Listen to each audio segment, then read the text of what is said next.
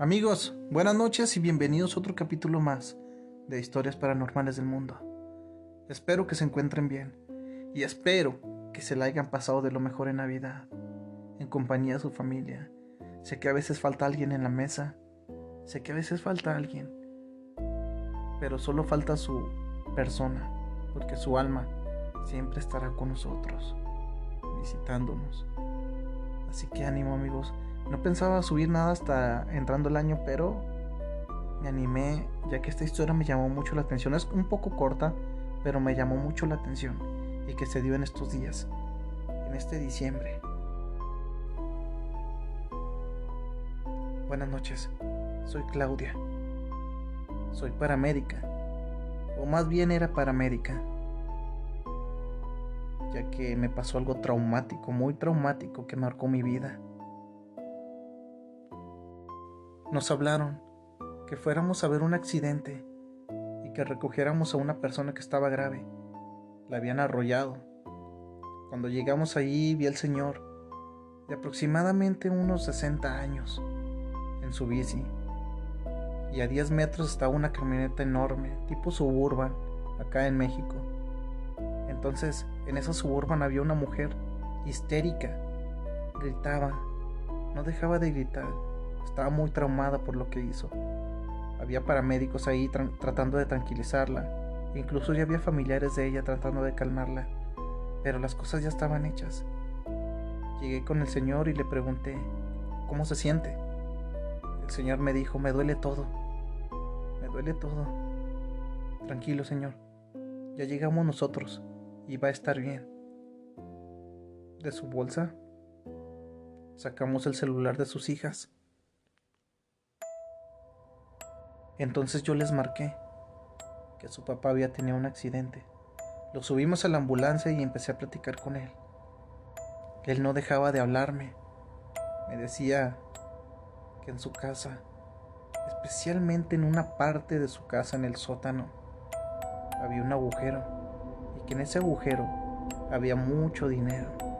Me pidió que si le pasaba algo a él, les dijera a sus hijas que se repartieran ese dinero, que su velorio ya estaba pagado.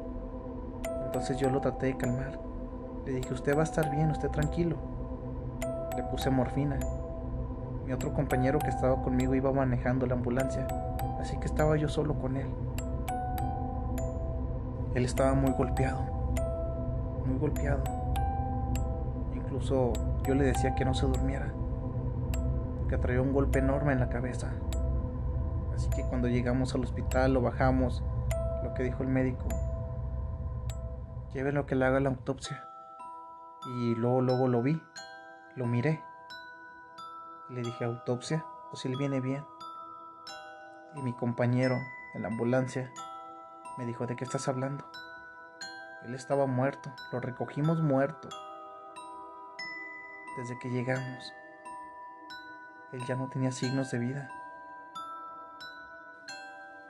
Al momento de voltear con el Señor, estaba pálido, como si ya tuviera tiempo muerto, como si se hubiera desangrado. Así que le hablé al Señor. Le hablé muchas veces. En eso llegaron sus hijas y el otro médico les dio la noticia de que ya estaba muerto. Murió en ese instante que lo arrollaron. No sabía qué hacer. Yo iba platicando con él en todo el camino. En todo el camino, incluso cuando llegué. Yo le pregunté cómo estaba, me dijo su nombre y todo. No entiendo qué pasó. Les dije a sus hijas y ellas no me creyeron hasta que les dije lo que me dijo él, que en el sótano había un agujero y que allí había mucho dinero entre ellas dos se iban a repartir ese dinero, que su funeral ya estaba pagado. Una de ellas fue la casa y exactamente donde dijo ese señor había un agujero con casi 800 mil pesos mexicanos aquí. Entonces ellas se repartieron el dinero y exactamente allí había una hoja donde él tenía un seguro de vida era otro dinero aparte para ellas. Y su funeral, su funeral ya estaba pagado. Me quedé con ese trauma. Fue un trauma muy fuerte para mí. Decidí dejar esa profesión, aunque estaba muy bien. No pagaban tan mal, pagaban muy bien. Pero con eso se me quitaron las ganas de trabajar. De trabajar de paramédico. Vi muchas cosas. Vi muchas cosas. Descuartizados. Muertes de niños. Adultos. Atropellamientos. Quemados. Vi de todo. Pero eso, eso me marcó mucho. Porque aún sigo pensando de que yo estaba hablando con él. ¿Será que estaba hablando con un muerto? No lo sé y no me quiero imaginar. Trato de olvidarme, pero esto es reciente. Así que es duro para mí. Muy duro para mí dormir en las noches. A los pocos días de que las mujeres, las hijas del Señor, cobraron el dinero, fueron a verme y me dieron una pequeña cantidad de eso, porque ellas no tenían ni la menor idea de que su papá estaba escondiendo ese dinero allí. Las cosas se dieron. Yo puse un negocio de piñatas y pues me he estado bien, yendo bien, y más en estas fechas. Así que tengo un dinero guardado yo para abrir otro negocio. Gracias al Señor también me ayudó.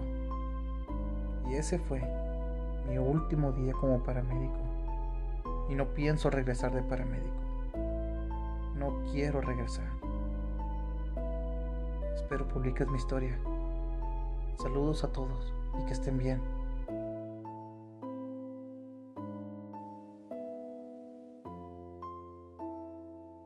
Amigos, si esta historia te gustó, te invito a que actives la campanita y me sigas para que no te pierdas nada de nuestro contenido. Si tienes alguna historia que contarnos, te dejo nuestras redes sociales para que nos hagas llegar tu historia, el Facebook o mi correo electrónico. También te invito a que me sigas en otro podcast que se llama El Café se enfría. Vayan, dense una vuelta. Les va a gustar. Sin más que decirles amigos, que espero que tengan un buen fin de año pónganse pedotes por mí y que se la pasen muy bien amigos. Igual me conecto el 30, el día 30 me conecto para desearles un feliz año nuevo. Y esta fue la última historia de terror de este año. El año que entra regresamos con todos amigos. ¿eh? Saludotes, abrazos desde la comarca lagunera. Que estén bien y que pasen buenas noches.